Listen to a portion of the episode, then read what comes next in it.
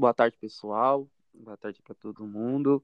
É, eu tô aqui com a Laura e já explicando já um pouco sobre o podcast. A gente vai fazer sempre após os jogos do Santos, normalmente no dia seguinte, para comentar tudo o que aconteceu na semana do Santos e o que aconteceu do jogo, nossa opinião sobre os jogos do Santos a partir do brasileiro da primeira rodada para frente.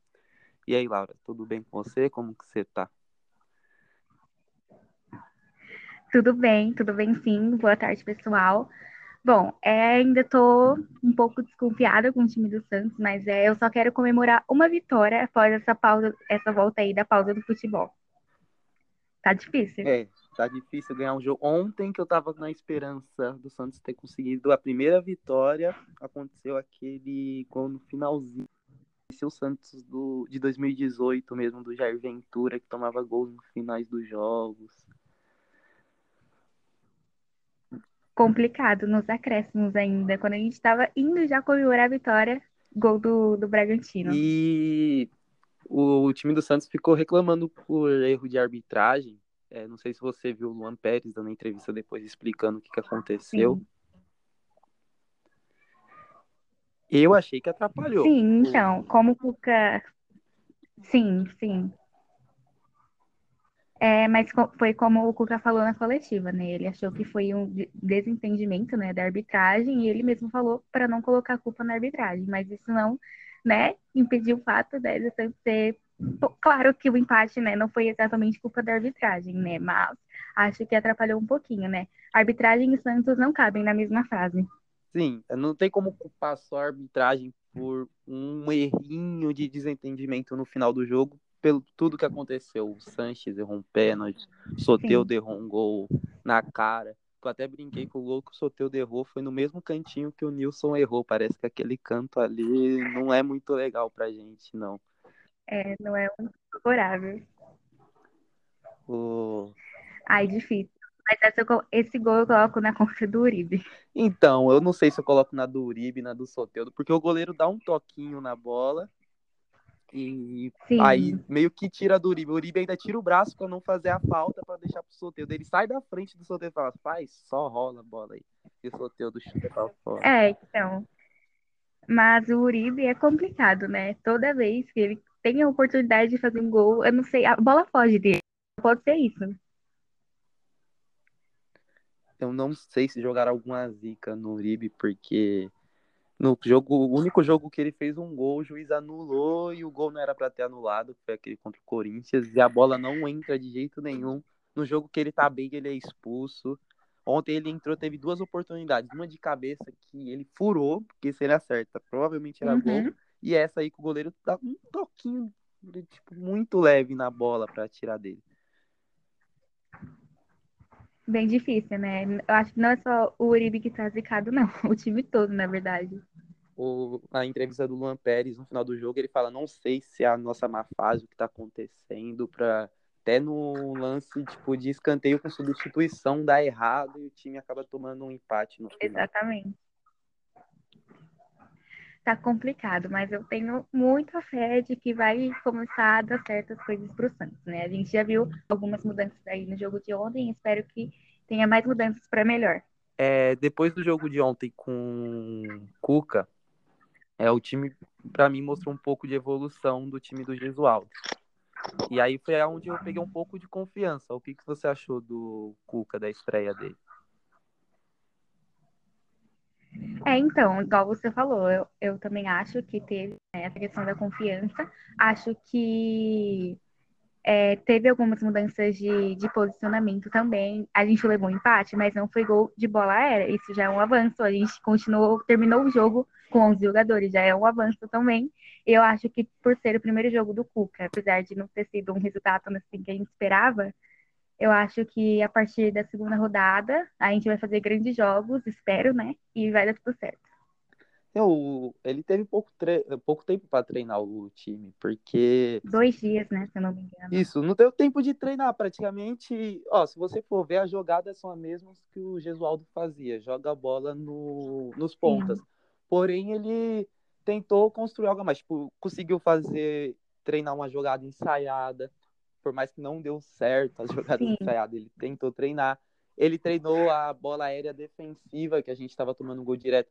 A gente tomou um gol numa num lance de bola parada, mas não foi diretamente, tipo, o cara bateu o escanteio e alguém cabeçou pro gol. A zaga do Santos afastou.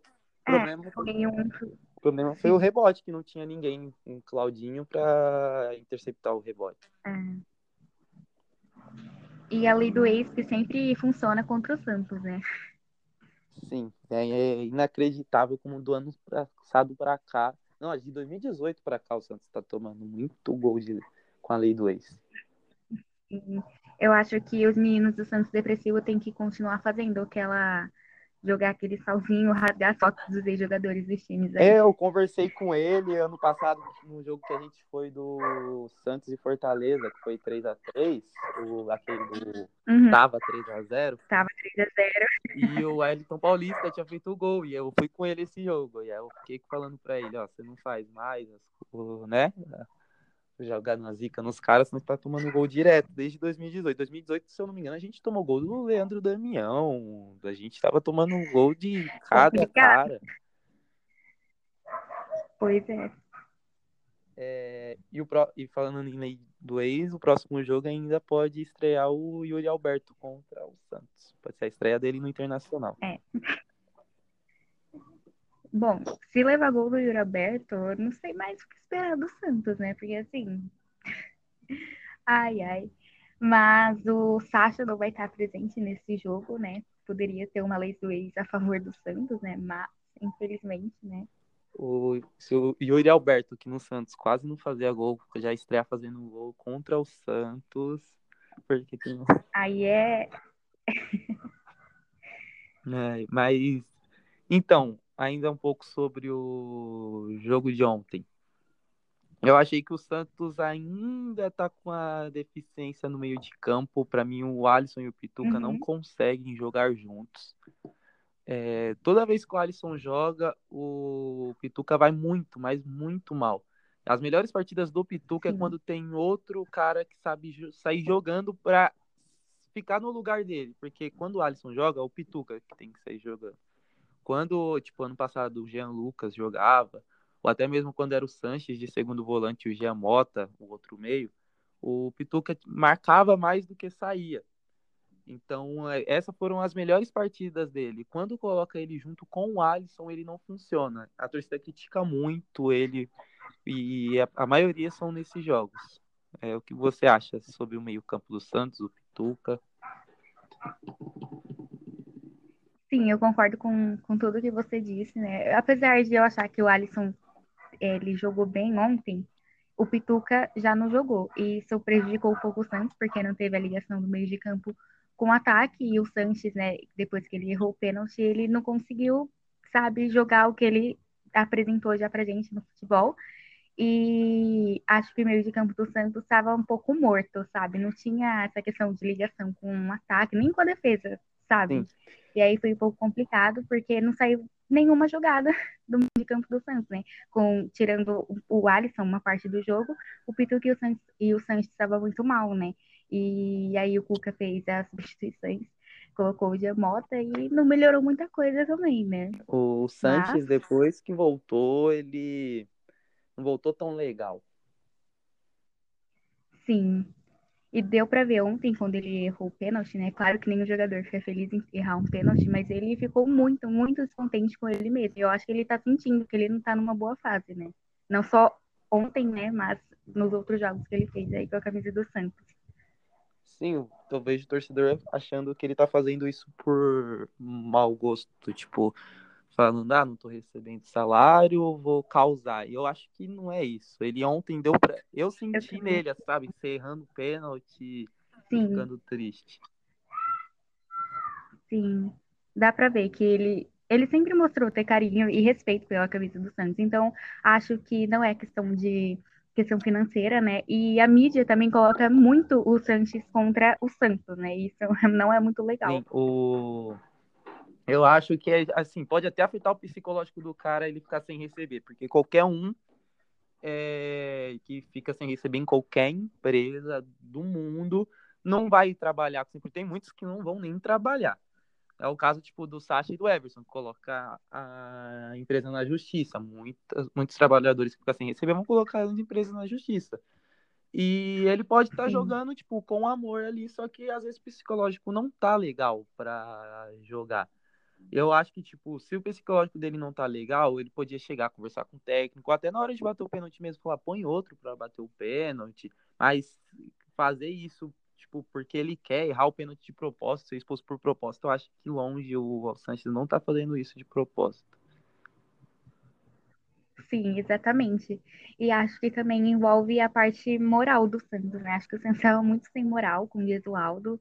É, não vou criticar o Gesualdo, porque, né, eu respeito ele, mas assim, eu acho que ele não deu, não deu certo no Santos e ele ficava meio apagado, assim, dos bastidores. Ele não falava muito do time, da questão, tipo, psicológica dos jogadores. Eu acho que isso acabou afetando muito os jogadores. Aí, quando, com a chegada do Cuca, eu acho que ele tem mais essa questão bastidores, entendeu? Aí ele vai começar a conversar com os jogadores, mostrar confiança, já que o time está precisando agora muito, muito. É... Ontem, o que me deixa assim preocupado com o Santos é mais o meio de campo mesmo, por conta que não vamos poder contratar é, algum meio campo. No, daqueles três Sim. que jogou, nós temos assim de reserva o Jobson, o Giamota, que são os que mais entram, tirando os garotos da base. Exemplo, nesse momento que o Santos está, eu daria uma chance para o Anderson Ceará, que ele seria o camisa 10 Sim. do time. Você pode até descartar, às vezes, o Pituca, já que não vem fazendo boas partidas, colocar, recuar um pouquinho o Sanches para ele sair jogando, porque ele, a vida do Sanches ele foi segundo volante. Deixa o Alisson lá mesmo e coloca o menino, o Anderson Ceará, para ver se ele vai pegando. Não precisa colocar todo o jogo. Aí outro jogo você volta, tipo, coloca um Jobson, deixa o Sanches armando. Mas eu acho que, tipo, um jogo outro na Vila, contra, tipo, vai uns times é, Goiás, o próprio Vasco Fluminense que não estão em boa fase e colocando um, algum, pelo menos um moleque da base para ir jogando para ver se ele vai incorporando no time. O Palmeiras mesmo colocou na fase final do Paulistão o Patrick de Paula e o menino deu certo. Agora o Santos parece que estão com medo de arriscar, colocar a garotada e já faz um tempinho. Se você for ver o último que o Santos revelou assim mesmo, é o Gabriel o Santos no, e o Rodrigo. É os dois últimos, porque o Santos está com medo de colocar os jogadores. E o Santos nunca foi assim, ele sempre colocou. Sim. É até difícil falar isso, né? Que o Santos está com medo de apostar a garotada da base, né? Que a nossa essência é isso.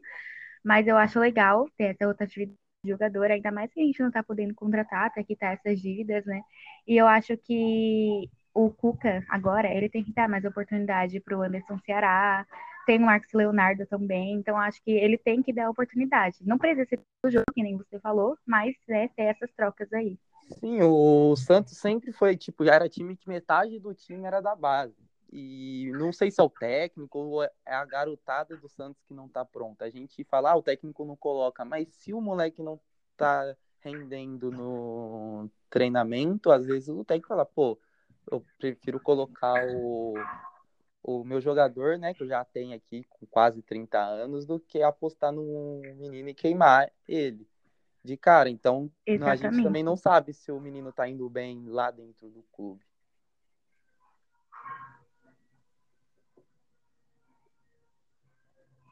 Exatamente.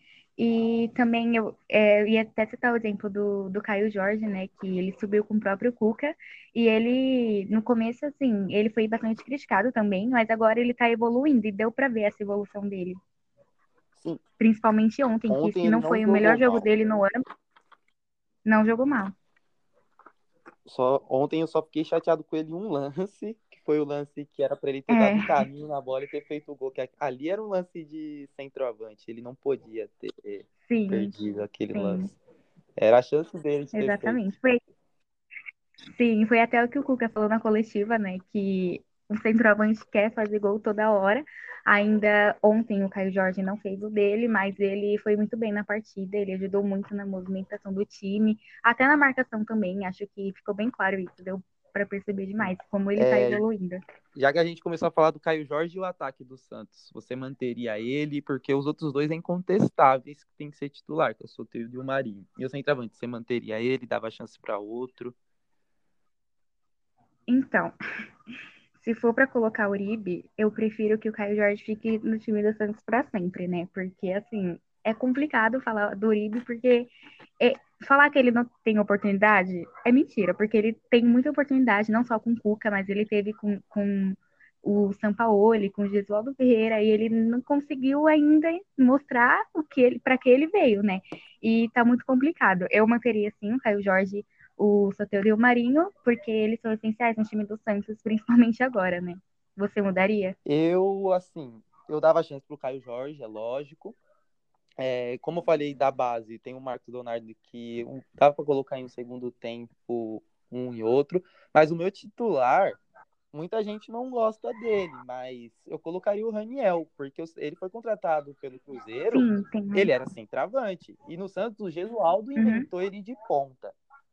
É, mas assim, para mim, os centroavantes que tem ali é Uribe, Raniel, Caio Jorge e o menino da base. E dos quatro, eu coloco o Raniel na frente. Porque ele não jogou ainda de centroavante. E ele tem. Ele consegue sair da área, ele consegue chutar de longe. Um dos gols dele mesmo do Santos esse ano, jogando pela ponta, foi chutando de longe. E no Cruzeiro ele fazia ótimas partidas, jogando centroavante. Quando ele foi contratado, eu com o Guilherme lá do Santos Depressivo até ficou brincando, falando que ele era o nosso pai, porque ele fez um gol na Copa do Brasil, que eliminou o Santos. É... Então, tipo, eu acho o Raniel um bom centroavante, só que ele não jogou ainda nessa posição. É, eu concordo com você. Acho que o Raniel, até foi o Cuca que. O Cuca gosta bastante do Raniel, ele conhece as características já. É, ele, acho que ele pediu o Raniel no São Paulo, ele não foi tão bem no São Paulo, mas aqui no Santos, quando ele chegou, ele já chegou fazendo gol, e eu acho que ele é um bom jogador também, então eu acho que deveria dar mais oportunidade para ele, sim. Eu acho que muito jogador é mal escalado e mal treinado. Exemplo, o sim. Raniel com o Gesualdo, para mim ele era mal escalado. O uhum. Giamota, que a torcida critica muito, para mim o único técnico que soube escalar ele direito até hoje foi o Sampaoli porque ele jogava bem no Fortaleza. E com o São Paulo ele jogou bem, pelo menos na época do Paulista. Depois que começou a chegar uns jogadores novos, o São Paulo começou a querer trocar ele de posição, ele já começou a cair de rendimento. Para mim, o, o Giamota é aquilo, ele jogava de falso 9 no Paulista, o Santos não tinha centroavante. Então ele ficava ali no meio, entrava na área e foi artilheiro do Campeonato Paulista. Eu sei que vão falar, ah, mas o nível do Campeonato Paulista é diferente, não sei o quê. Mas para o cara ser artilheiro e craque do campeonato, o Paulista é o estadual mais difícil que tem. O Santos não chegou nem na final e ele foi o craque do campeonato.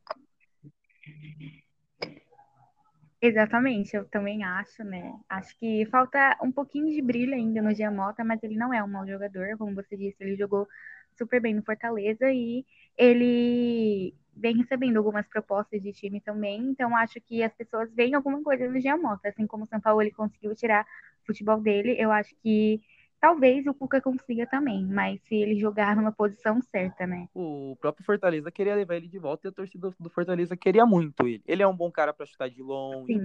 não precisa ser titular, mas você ia colocar ele no segundo tempo na posição certa, ali, tipo, fazendo um falso 9, ali pelo, indo pelo meio de campo, ele pode chutar uma bola de longe e fazer um gol. O problema é que eu acho que o torcedor do Santos é muito chato, não tem muita paciência. E, tipo, por o cara ter sido craque do Paulista, pelo menos ano passado que ele foi, ele não é qualquer um jogador ruim, assim. Ele não pode ser o craque que a torcida quer, mas ele pode ser o cara que vai ajudar o time quando precisar. Exatamente. E aproveitando que a gente está falando de jogador a jogador, o que você achou da defesa do Santos ontem, contando com os zagueiros e o goleiro? O... Pode repetir o que você falou, por favor? O que você achou da defesa do Santos ontem? O Vladimir, o Luan Pérez e o Lucas Veríssimo no, na parte da zaga e o gol. Assim, o... a zaga do Santos, os dois zagueiros, não vou falar dos laterais. Para mim, são os ideais que uhum. o Santos tem. E para mim, os dois jogam muito. Os dois tendo sequência, treinamento, tudo os dois são altos, pode muito bem tirar Sim. essa deficiência da bola aérea. Os dois por baixo são Uhum. ótimos. Ontem era cada roubada de bola do Lucas Veríssimo, do Luan Pérez, tipo, absurda. Desde o jogo do Santos e Defesa e Justiça, que os dois jogou demais lá na Argentina. Pô, essa é a zaga ideal pro Santos. O Luan Pérez só tava faltando uma sequência que ele não tava tendo ano passado. E sobre o Vladimir. Sim, eu também acho. eu, eu treino, eu não sei assim, tipo, tá, ontem ele foi bem, mas será que ele pegou confiança mesmo pra ir bem todo o jogo? Ontem ele ainda tem uma saída de bola, assim, meio desconfiada, sabe? Tipo, é lógico que ele fez defesas bonitas, se o goleiro também não fazer defesas bonitas, para, né? O goleiro, a obrigação dele é pelo menos um jogo ou outro fazer alguma defesa. Só que, será que vai passar confiança pro resto do ano? Será que agora no começo do brasileiro, antes da Libertadores e Copa do Brasil, a gente não poderia colocar algum dos dois meninos da base para ver se eles vão jogar bem, pegar confiança? Porque foi assim que ó, a gente colocou o Rafael era novo. A gente, igual eu falei, tá faltando pro Santos testar a molecada da base. E os goleiros do Santos não são tão novinhos assim, não. Tem o João Paulo mesmo em 2016 ele estava no, no banco do Santos contra o Benfica, ele entrou e pegou um pênalti no jogo do Centenário. Mas já tá em 2020, Sim. isso já faz quatro anos. Isso mesmo. É, então, eu acho que o, todos os jogadores têm que ter confiança, mas eu acho que o que mais tem que ter é o goleiro. E, se, e ele, assim, criticou muito o, o Vladimir, né? Ele foi reserva 11 anos, foi reserva do Aranha, né? E aí é complicado a gente né, contar com ele no gol. Apesar, tem aquela sequência famosa dele, né, contra o Corinthians, e a gente só conhece essa praticamente do Vladimir, apesar de ele já ter feito outros jogos pelo Santos. Mas eu acho que agora com o Cuca ele vai ter mais confiança. Ontem, por exemplo, ele fez boas defesas. Poderia ter saído esses gols do Bragantino? Poderia, mas o Vladimir estava lá. Eu acho que tem que dar esse ponto positivo para ele, pelo menos ontem. O Vladimir, para mim, ele é um bom goleiro reserva, como ele sempre foi. Porque o cara não conseguiu não ser titular nem na época que o Aranha. O Aranha gordo era titular do Santos. O Aranha estava acima do peso e o Vladimir não conseguia ser titular. Ele foi titular numa época que o Vanderlei se machucou, só que ali ele, tipo, sabia que um dia ele ia voltar, tipo, pro banco. Ele só tava porque o Vanderlei tava jogando. Então ele já tá fazendo a função dele de goleiro reserva, foi muito bem, pegou o pênalti, teve as defesas contra o Corinthians. Só que depois o próprio Vanderlei vai lá e volta e ele continua na reserva. É, Sim. Eu acho que às vezes o torcedor do Santos exagera muito, falando, não, ele é monstro, não sei o quê. Assim, é lógico, no brasileiro, tem 38 partidas, o goleiro do Santos é expulso, ele entra em uma, o Santos ganha de 3 a 0 e ele faz boas defesas. Depois o outro já voltou. Para mim, ele serve para isso. É, exatamente, né? E até usando o exemplo, quando ele foi pro Havaí, né? O Havaí foi o time que mais levou gol no Campeonato Brasileiro, foi rebaixado, né? E é até complicado falar, envolver o Vladimir nessa situação. Mas é, eu acredito que o, que o Cuca deveria, pelo menos, testar os outros esses que estão no banco, mas dar mais confiança pro Vladimir, que eu acredito que ele pode mostrar mais do que ele já mostrou. Bem se mais, eu não me engano, inclusive. tinha partidas do Havaí ano passado que tava jogando o Lucas Rangel. O Vladimir jogou a maioria, só que teve algumas partidas que estavam jogando com outro goleiro, o Havaí. Não, o Vladimir não jogou 100% das partidas lá ainda. Sim, não jogou. Sim, sim. É, E para completar a zaga e as laterais, você manteria, trocaria?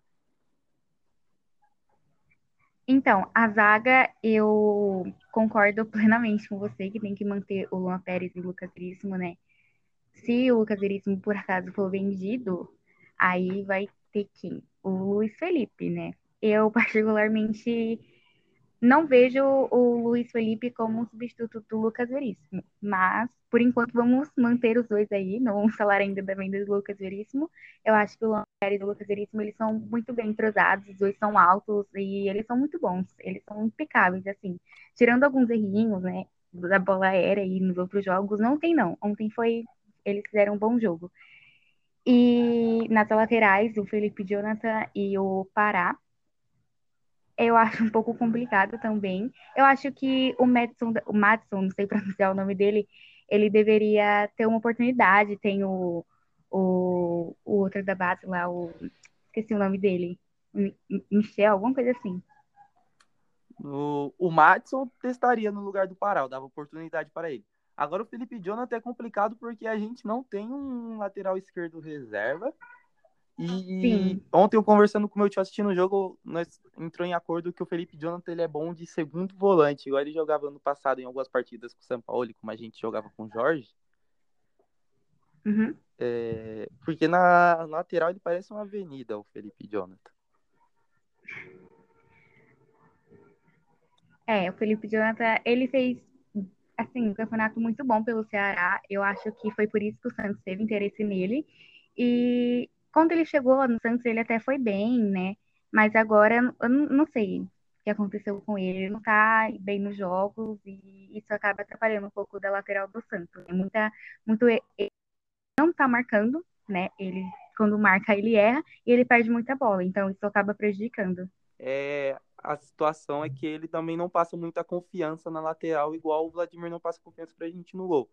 Você tinha falado do Exatamente. Luiz Felipe, Luiz Felipe para mim é a mesma situação do Vladimir. Eu gosto dele na reserva para entrar no segundo tempo. Agora para ser titular, ele não me passa confiança para ser titular. Exatamente. E falando das substituições que o Cuca fez, né? Ele tirou o Caio Jorge e colocou o Uribe tirou o Marinho e colocou. Não. O Marinho é, colocou o Jean Mota. Você gostou dessas substituições? Você acha que o Cuca demorou para fazer? Você acha que ele poderia ter feito outras? O que você acha? Eu acho que um time que pode fazer cinco substituições e precisando, tipo, não pode contratar jogador. E numa primeira rodada de brasileiro, eu acho que ele poderia ter usado as cinco substituições ter testado. Tipo, ele o, podia ter colocado vai, o Ceará de vez ter colocado o Giamota no lugar do Marinho. Ou o Sanches, que não estava tão legal, colocava o Ceará no lugar do Sanches, no lugar do Marinho, testava algum ponta que tinha no banco. É... Assim, a substituição do Caio Jorge e Uribe é a normal, que provavelmente vai acontecer a maioria dos jogos, porque eu, tinha o, o Marcos Leonardo eu apoiaria colocar o Marcos Leonardo para testar o menino, mas eu acho que o momento do Santos, o próprio técnico tá meio que com medo de colocar o menino na fogueira e queimar. É que eu sempre vou dar a opinião que eu preferia colocar os meninos. As substituições não foram tão ruins, mas eu apostaria nos moleques da base para ir testando eles. São primeira, é a primeira rodada ainda. Por mais que a situação do Santos não seja boa, é, os meninos não estão com tão peso assim numa primeira rodada, eles podem jogar mais leve. E se der certo na primeira, vai dar, pode dar certo no resto. Sim, concordo. Eu, eu queria falar de um jogador que ele já estreou pelo Santos, né? Um, da base também, o, o Tyson, sabe? E ele. Você acha que ele deveria ter mais oportunidade? Porque quando ele jogou, já acho que uns quatro jogos, ele jogou bem. Ele não, não foi, meu Deus, mas ele jogou bem. Você acha que ele deveria ter mais oportunidade no ataque do Santos? Então, eu vou te contar uma coisa agora que eu acho que eu nunca te contei. O Thailson, ele mora, eu acho que morava, não sei se ele tá morando aqui ainda, no bairro do lado de casa. A gente estudou na mesma escola, a gente uhum. jogava bola junto. E assim, desde pequeno ele mostrou ser muito diferenciado.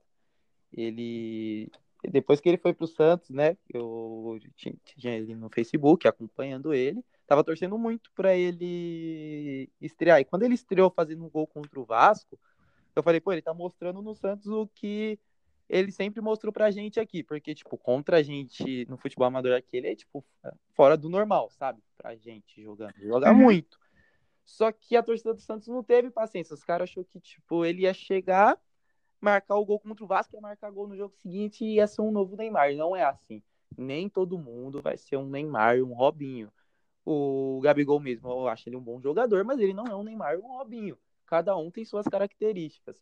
E o Thailson, é, ele não ia jogar muito por conta do ataque que a gente tem, né? E tinha no passado, que era o Sacha, Soteudo e Marinho. Mas a oportunidade que tivesse, tipo, o Soteudo na seleção, ele entraria. Só que a própria torcida do Santos foi queimando ele. A torcida do Santos não tem paciência. E, tipo, ele não jogou tão mal assim. É que a torcida do Santos espera que o cara seja um Neymar da vida. E, a, e os caras não vão ser. Eles são bons de bola. Mas craque igual o Neymar, vai ser difícil arrumar outro. E a torcida do Santos tem que entender isso. Que não é todo jogador que vai jogar bola igual o Neymar. Exatamente, né? Por a gente revelar tantos jogadores bons, acaba que a torcida cobra muito, muito mesmo, e às vezes o jogador só ainda não está preparado, né? Mas é, eu, eu o... acho que ele deveria ter mais oportunidade. Assim, sim. o Santos por ter tido Pelé, Neymar, Robinho, esses caras, a torcida é muito exigente, muito chata. E ela quer sim. que todo sim. mundo. Às vezes faz até mal pra gente. Ah, o time que já teve Pelé, Neymar, é, tem um moleque Sim. desse jeito, mas calma, gente, a realidade é outra. O Pelé e o Neymar são jogadores, tipo, fora de série, como se fosse de outro planeta. É, o, os meninos que estão vindo agora são bons jogadores que, tipo, talvez não vai pra seleção, mas vai fazer destaque aqui no Brasil, pode pegar um time médio na Europa, ou até um time grande, mas eles não vai ser, tipo, fora de série igual o Neymar, o Pelé foi. É que a torcida do Santos é meio cabeça dura e não entende isso.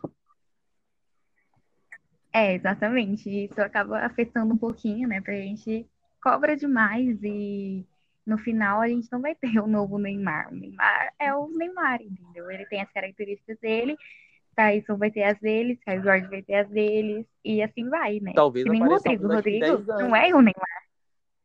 Sim, exatamente. Mas, tipo, parecia igual. O Robinho era ótimo quando foi revelado em 2002. E aí demorou até 2009 para aparecer o Neymar.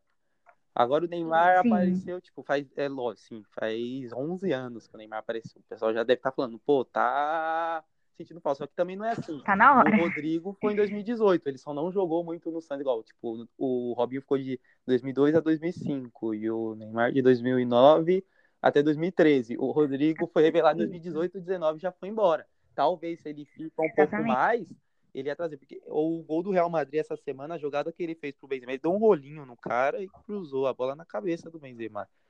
É um Sim, ótimo jogador, Rodrigo. É jogador. Sim, ele é diferenciado demais. O Rodrigo é um baita jogador. Ele só não teve a oportunidade de ficar direto no Santos. Assim, se ele fazer sucesso na Europa, então a gente teve uma sequência de 2002 Robinho, 2009 Neymar, 2018 Rodrigo. Agora, para aparecer outro, como a gente não segurou o Rodrigo, talvez só seja lá para 2027, 2029 e a gente vai ter que revelar bons jogadores, mas craque vai demorar um pouco para aparecer. A torcida não tem essa paciência. Acho que todo mundo que sai da base tem que ser craque. Sim, é verdade. Concordo. Mas, então, para finalizar aqui, falar um pouco do próximo jogo, é quinta-feira, sete e meia, se eu não me engano, contra o Internacional lá no Sul que, que você acha desse jogo? É preocupante para você? O que, que você acha? Então, é, eu acho um pouco preocupante, porque falando do histórico do Santos, Santos não tem um bom retrospecto contra o Internacional, ainda mais um né? Mas eu acho que vai ser um, um jogo bom. O Internacional é, veio aí de perder o Grenal do perdeu o título no Grenal, né? E aí eles ganharam a primeira rodada em, fora de casa contra o Coritiba, né? O Santos veio de um empate, mas eu acho que ainda tá muito cedo, né, para falar alguma coisa. Mas eu acho que vai ser um jogo bom. Espero que dê certo e que tenha essas mudanças que a gente falou aqui, né, no time do Cuca. E você, o que você espera do jogo? Assim, agora o Cuca vai ter um, alguns dias a mais para poder treinar o time, para dar uma melhorada e pôr um pouquinho da cara dele. O Internacional, para mim, ele não está tão bem assim, o Internacional. É, igual você falou, ele perdeu o Grenal, não estava jogando bem. E contra o Coritiba, eu estava assistindo o jogo, era pro Inter ter saído perdendo pro Coritiba no começo do jogo. Sim, ele não foi sim. tão bem assim. Lógico, o Inter, time grande, não podemos desmerecer. Só que a fase do Santos também não é boa. Então, se você for ver é. a do é. Inter, é melhor ainda. Só que se o Cuca conseguir, como é técnico novo, Santos, mudança, se o Cuca conseguir impor o jogo que ele quer e chegar lá no Inter, a gente pode surpreender e ganhar de 1 a 0 Do mesmo jeito que eu acho que se o Santos perde, não seria tanta surpresa assim pra gente. É meio que esperado. Só que se o Cuca conseguir lá arrancar uma vitória, já dá uma moral pro time, já dá uma levantada para as próximas rodadas, principalmente a terceira, que é em casa. Sim, é, é isso mesmo. Acho que valeria se o Santos conseguir segurar o resultado, até o empate seria bom contra o Internacional. Mas não jogar pelo empate, mas sim tentar segurar o jogo, caso não faça gol, e jogar bem, segurando o empate fora de casa, garantindo um ponto, mas eu espero a vitória, porque eu quero comemorar uma vitória já. A última vitória do Santos foi em março, né? E tá muito complicado a gente comemorar uma vitória. Sim, o... tem um negócio que, como o jogo é sem público, às vezes dá até uma ajudada pro time visitante. Porque as medidas dos campos são Sim. os mesmos hoje em dia, né? A FIFA colocou que as medidas têm que ser a mesma. Se as medidas do campo é a mesma, só o máximo vai ter o alto-falante do outro time da torcida gritando. Então, às vezes até favorece isso o time visitante. Não é igual o antes. Tipo, é bem diferente você enfrentar o time do Inter com a torcida lá. Então, eu espero que o Cuca possa fazer um bom treinamento essa semana e um bom jogo na quinta-feira. Aí, sexta, a gente está aqui de novo para ver se foi isso mesmo que a gente deseja, né? Exatamente. Ah, muito obrigado, Laura, por participar, por ter aceitado participar de todos, que não vai ser só hoje, né? Os próximos jogos você vai estar aqui comigo, a gente vai conversar sobre o Santos, os jogos e tudo que vai acontecendo com o Santos aí durante o resto do ano e o mandato do Pérez. A gente vai conversando isso durante os próximos podcasts. Sim, obrigada pelo convite e até a próxima. Espero que com uma vitória, pelo amor de Deus. Até a próxima aí, valeu.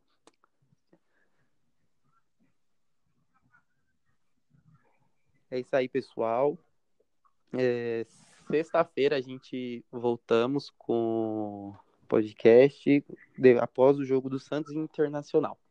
Então, até lá, pessoal. Tchau, tchau.